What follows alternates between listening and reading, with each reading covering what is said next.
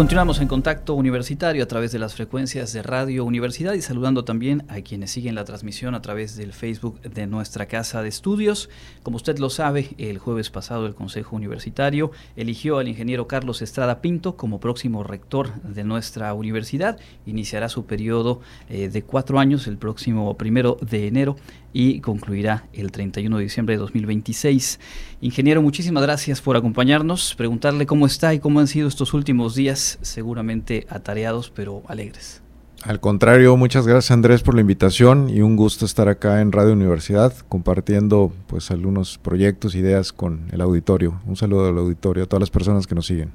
Bueno, eh, tiene usted un recorrido universitario desde estudios de licenciatura y en ese sentido preguntarle eh, qué significa haber sido electo para esta responsabilidad. Pues es una motivación muy grande, eh, una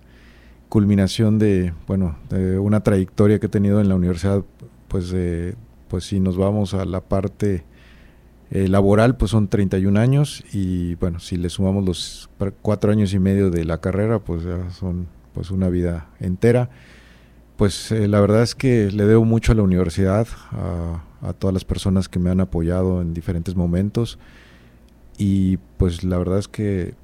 pues mi compromiso con, la institución es muy grande, con el personal, con el alumnado, por lo cual pues eh, la verdad es que me siento muy contento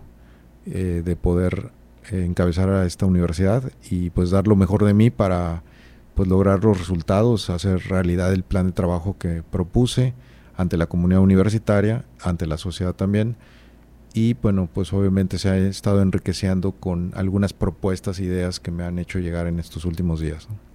Precisamente sobre su plan de trabajo, ahí traza eh, los rasgos principales de la universidad para imprimir, digamos, durante su gestión fuerte, inteligente, humana y audaz. Y probablemente el que más llama la atención es precisamente esa mención a la audacia. ¿Cómo se traduce en términos de nuestra institución? Pues atrevernos a hacer cosas diferentes de lo que estamos haciendo actualmente hoy por hoy el, mundo y la sociedad están cambiando rápidamente y pues no nos podemos quedar atrás. Necesitamos dar una respuesta contundente, clara ante estos retos, ante estos cambios sociales eh, que son, hay una dinámica muy importante eh, y bueno, pues hay nuevas exigencias, nuevos requerimientos en la sociedad, la formación de profesionales y de ciudadanos pues demanda nuevas realidades, nuevos contextos, nuevas eh, formas de, trabajar, de pues de interactuar eh, socialmente. Entonces, bueno, realmente nosotros tenemos que hacer estas adaptaciones, tenemos que hacer unas propuestas también hacia eh, mejoras en la sociedad y bueno, creo que necesitamos estar a la vanguardia siempre y bueno, ser un referente eh, no solamente en la parte educativa, sino también en la parte social, eh, económica eh, y bueno, todos los aspectos que, nosotros manejamos en la universidad.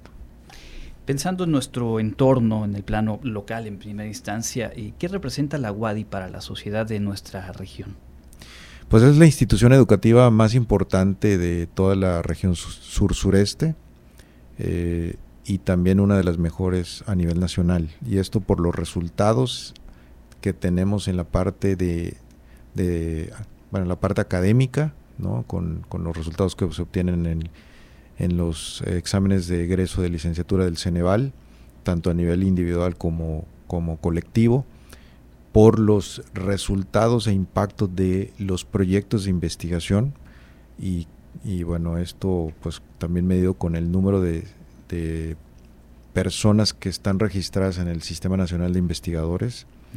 Eh, y bueno, pues también por todo el impacto social que tenemos con nuestros diferentes proyectos, convenios, servicios que ofrecemos. Y voy a poner nada más un ejemplo, el de los proyectos sociales en comunidades de aprendizaje, donde hay un impacto muy grande en comunidades de alta y muy alta marginación en el estado de Yucatán y que ahí se abordan temas de salud, de nutrición, de eh, educación, economía, eh, en fin, muchos temas que realmente son eh, de una relevancia fundamental para el desarrollo de estas comunidades y que también nos sirve de un aprendizaje mutuo con pues todas estas personas que están desarrollando bueno su, su, vida su, sus formas de convivencia de formas sociales. Entonces realmente ha sido pues una interacción muy bonita entre la universidad y estas comunidades En este año del centenario en particular se ha subrayado que el trabajo de la educación transforma vidas y es una responsabilidad que implica a todas y todos, ¿no? quienes formamos parte de la institución, cómo reflejar ese espíritu en la toma de decisiones, digamos, desde los espacios directivos de la UADI. Pues no, eh, los directivos de la universidad tenemos la, la función de dar todas las facilidades para desarrollar el talento humano que mucho tenemos en la universidad. Y bueno, eh, con todos los, los aspirantes que finalmente logran ser seleccionados y se convierten en nuestros estudiantes, pues tenemos que darles las mejores eh, condiciones, la mejor experiencia de vida eh, y, educativa a lo largo de su trayectoria escolar y darles todos los elementos para que puedan concluir con éxito sus estudios, ya sea de bachillerato, licenciatura o posgrado, y eh, que realmente logren esa transformación eh, para que sean los agentes que impacten socialmente, sean nuestros embajadores, nuestras embajadoras, para transformar a la sociedad hacia mejores niveles de bienestar con eh, todas las personas. Y bueno, obviamente pues esto, el primer compromiso es con la sociedad yucateca, pero en general con pues toda la, sociedad de México. Y bueno, también pues eh, hay, afortunadamente tenemos egresadas y egresados que también están impactando en otras regiones del mundo y que finalmente nos sentimos muy orgullosos y satisfechos porque pues la verdad es que les damos una preparación que les permite ser ciudadanos globales, ser, ciudadanos del mundo y desempeñarse en cualquier ámbito y tener éxito y tener un impacto social. Eh, vamos a hablar, si le parece bien, un poco acerca de los retos. El contexto nacional y global eh, pues plantea puntos muy concretos a superar, a adaptarse, a reinventarse en la viabilidad eh, financiera de las instituciones. ¿Cómo se encuentra la universidad en estos aspectos que son fundamentales? Bueno, es un, efectivamente es un reto para no solamente para la UADI, sino para todas las instituciones educativas a nivel nacional por lo que yo he estado planteando en mi plan de trabajo que necesitamos diversificar nuestras fuentes de financiamiento y no solamente depender del subsidio estatal y federal que nos otorgan. Eh, y que bueno, es una cantidad importante que tenemos que revisar los gastos y ser muy eficientes y darle una prioridad a la parte académica, docente, de investigación, eh, y de extensión y difusión cultural. Esas son las prioridades. Eh, y bueno, pues eh, con esta diversificación para conseguir recursos, pues es a través principalmente de actividades de extensión, educación continua, cursos, talleres diplomados para el público en general, también el ofrecimiento de servicios de diferente índole, bueno, esto dependiendo de las características, de las fortalezas, de la identidad de cada una de las escuelas y facultades, pues obviamente tenemos elementos para poder pues plantear eh, pues esta, este ofrecimiento de servicios a diferentes organizaciones públicas y privadas y, pues también en lo individual a, cualquier persona. Eh, y bueno, pues también otras estrategias como el tema de las empresas universitarias, que hoy por hoy tenemos solamente dos, que son eh, pues la Farmaguadi y eh, el estudio de imagenología que bueno básicamente atiende al personal y derechohabientes de nuestra universidad con pues eh, ultrasonido, rayos X, etcétera, pero que esto también puede ser para el público en general, ¿no? Entonces, bueno, por ahí tenemos en cartera algunas propuestas de pues desarrollar algunas empresas universitarias con las cuales eh, bueno, hacemos una asociación con grupos empresariales para detonar estas empresas y obtener recursos adicionales para implementarlos en proyectos estratégicos de la universidad. Es que justamente esa es, digamos, la, pregunta siguiente. Eh, esta necesidad y este reto de dar y de garantizar la viabilidad de los procesos educativos, de investigación, de vinculación de la universidad, eh, ¿cómo impacta, qué tanto amplía el alcance, cómo se visualiza extender el trabajo universitario? Eh, sé que por ahí el uso de las tecnologías de información está contemplado, pero bueno, ¿de, de qué manera aterrizar esto? Sí, efectivamente, yo lo que he planteado es que podamos ingresar al tema de la sociedad 5.0, de la educación 5.0, es decir, implementar herramientas tecnológicas en todos nuestros procesos académicos y administrativos. Esto con el fin de dar mejores resultados, ser más eficientes, lograr mayores niveles de aprendizaje en, el alumnado y, eh, y, bueno, pues la verdad es que reducir costos ¿no? con, con toda esta dinámica y con el aprovechamiento de estas tecnologías de información. Su proyecto también hace mención de, la importancia de la eficiencia, yo lo he mencionado también ahora en la charla, revisar la estructura institucional y centrar la atención y los servicios en las y los usuarios. Y creo que ahí caben tanto estudiantes como la propia plantilla universitaria y en muchos casos público en general. ¿Cómo se van a abordar estos dos aspectos? Bueno, lo que he planteado es que podamos hacer una reingeniería de todos los procesos académicos y administrativos de nuestra universidad para, eh, sobre todo, bueno, eh, para ser más eficientes y que podamos brindar una mejor atención a los usuarios internos y externos de la universidad. Los usuarios internos, pues es todas las personas que integran la comunidad universitaria, eh, las diferentes escuelas, facultades, unidades académicas, eh, que dependen también de los servicios que ofrecen las dependencias de la administración central. Eh, y pues en el caso de los usuarios externos, bueno, son todas las personas, organizaciones con las cuales tenemos una relación de, y colaboración. Entonces, eh, bueno, esa es la intención de simplificar, sistematizar y digitalizar nuestros procesos que, que, llevamos a cabo, pues para poder, como yo decía, entrar al tema de la sociedad 5.0. Estamos platicando con el ingeniero Carlos Estrada Pinto, eh, rector electo de nuestra casa de estudios aquí en vivo en Radio Universidad. Eh, en su proyecto subraya la necesidad de atender la salud mental y emocional en la comunidad universitaria. ¿De qué manera se va a llevar a cabo? Bueno, fortalecer el servicio de atención psicológica que tenemos para el alumnado, en el caso de licenciatura y posgrado, y también eh, pues los departamentos de orientación, consejo educativo y tutorías que hay en las escuelas preparatorias y la unidad académica de bachillerato con integración comunitaria, eh, donde, hay un grupo de psicólogos y psicólogas que están dando una atención eh, de manera directa, muy profesional,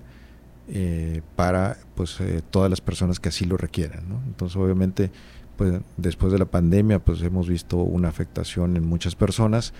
y esto bueno ha incrementado la demanda de los servicios que tenemos en este en estos departamentos en estas áreas. Y por lo cual pues la idea es que podamos fortalecerlo. Obviamente aquí la facultad de psicología pues tiene un papel preponderante en todo este proyecto y pues que podamos darle una mejor atención de lo que estamos dando hoy por hoy a todas las personas que requieren una, atención en el tema de salud mental y emocional. Afortunadamente hay tanto al interior de la universidad como en el entorno un gran interés acerca de la forma en que se promueva o se busca promover el respeto, la igualdad y la prevención y sanción de las violencias, particularmente las de género. ¿Cuál es su perspectiva al respecto y qué acciones se van a impulsar en esta materia? Pues básicamente, eh, bueno, yo lo que planteo es que trabajemos muy fuerte en el tema de la prevención, ¿no? Eh, bueno, también en el caso de salud mental y emocional, pues eh, es muy importante trabajar en una prevención y en el caso también de todo este tipo de violencias, eh, pues necesitamos un cambio cultural. ¿no? Desde hace varios años el Programa Institucional de Igualdad de Género está pues desarrollando asignaturas, cursos, talleres, campañas, diplomados con, con esa intención de, de impactar en, pues, al interior de la universidad, que podamos nosotros conocer pues, las nuevas dinámicas sociales pues, y promover sobre todo el tema del respeto a los derechos humanos de todas las personas y que pues eh, no haya violencia en ningún aspecto para ninguna persona, pero especialmente la que se ejerza en contra de las mujeres y la comunidad LGBT. Y que podamos, bueno, si ya se da este caso, pues ya implementar procesos ágiles de atención a las víctimas. ¿no? Esa es la, la intención de que podamos orientar o fortalecer la parte de la atención a las víctimas cuando, cuando sí se requiera eh, para cualquier persona agraviada. Justo el, protocolo para la prevención y sanción de violencia de género, discriminación, hostigamiento, acoso y abusos sexuales, eh, pues está ya eh, implementado en la universidad, ha tenido ya una revisión. Sabemos que hay inquietudes al interior, al exterior de la universidad sobre la manera en que se puede fortalecer. ¿Seguirá sujeto a revisión y actualizaciones? Sí, es correcto. este protocolo tiene que ser revisado permanentemente. ¿no? Hay leyes eh, pues federales eh, y también a nivel mundial que, bueno, se van actualizando y obviamente pues la dinámica social pues también exige pues que necesitemos hacer esa revisión y actualización del protocolo cada vez que se requiera y que finalmente pues sirva, sea una herramienta que sea eh, útil para todas las personas que pues que desafortunadamente pues eh, tengan que activarlo por el, por algún caso de, violencia Pensando en, quienes formamos parte de la comunidad universitaria como eh, trabajadoras, trabajadores, preguntarle acerca del servicio médico, cuáles son las estrategias que plantea para fortalecerlo, para modernizarlo, menciona ahí en el proyecto de trabajo. Pues eh, sí, efectivamente lo que estoy planteando de entrada, que podamos revisar los procedimientos, hacerlos más ágiles, más prácticos, eh, con una mejor atención para todos los usuarios, implementar tecnologías de información y comunicación para hacer todos los trámites y servicios que pues normalmente hacemos de eh, los pases con los, los médicos especialistas, con el, cambio de receta eh, entre el especialista y, bueno lo que es el servicio médico. Y en general bueno pues toda una eh, revisión para dar mejor atención y que desde la primera consulta se pueda tener un mejor diagnóstico eh, un mejor tratamiento y mejores resultados pero también plantear un programa de, de salud preventiva integral, eh, con el fin de que pues, mejorar la condición de salud de todas las personas, eh, pero también pues, apoyar a, la reducción de los costos del servicio médico. ¿no? Entonces son esas dos eh, propuestas que básicamente estoy con la parte administrativa, pero también con la parte de salud preventiva de todas las personas. Hablando de los estudiantes, las los estudiantes de nuestra universidad, eh, ¿qué aspectos para mejorar el proceso formativo que llevan a nivel medio superior, a nivel superior, a nivel posgrado? Entre otras cosas, en su proyecto se menciona el tema del transporte, pienso en infraestructura, en conectividad, en empleabilidad para las y los egresados. ¿Qué decir sobre esto? Sí, bueno, en el caso del transporte, pues es algo que tenemos que trabajar de manera muy coordinada, muy cercana con el gobierno del estado porque bueno, ellos son los que rigen toda esta parte. Eh, y bueno, hay un, hay un instituto municipal de, un, instituto relacionado con este tema del transporte. Obviamente, bueno, hacer todas las gestiones necesarias para mejorar todas las rutas que llegan a las diferentes escuelas, facultades, campus, porque, bueno, particularmente el campus de ciencias sociales hay una problemática importante y también donde está la Facultad de Química y el, y el edificio de la licenciatura en rehabilitación, que esos son los puntos más complicados que tenemos hoy por hoy, aunque bueno, también pues habría que trabajar con las, las otras eh, facultades, campus que sí se necesita un, mejoramiento y bueno, obviamente hay una buena disposición del gobierno del estado pues de, lograr una mejor eh, conectividad y un, mejor servicio en el transporte. Y bueno, también eh, pues para poder darle una mejor eh, experiencia y una mejor formación, pues necesitamos revisar y, actualizar permanentemente nuestros planes y programas de estudio. Eh, mejorar los perfiles de egreso de cada programa educativo y bueno, pues implementar herramientas de tecnología educativa, entre otras cosas. Y también pues hay otro proyecto que es pues que, que nuestros eh, estudiantes al egresar, pues los apoyemos fuertemente en ese tránsito al mercado laboral o al campo profesional, a través de diferentes estrategias, eh, pues apoyarlos para entrevista de trabajo, preparar su currículum eh, y bueno, desarrollar ciertas competencias particulares que les están exigiendo pues en diferentes sectores eh, productivos, profesionales y del campo laboral. Em, pues falta, falta poco tiempo ya para que inicie su gestión y el tema de, cómo vincular, cómo posicionar a la universidad en el plano eh, global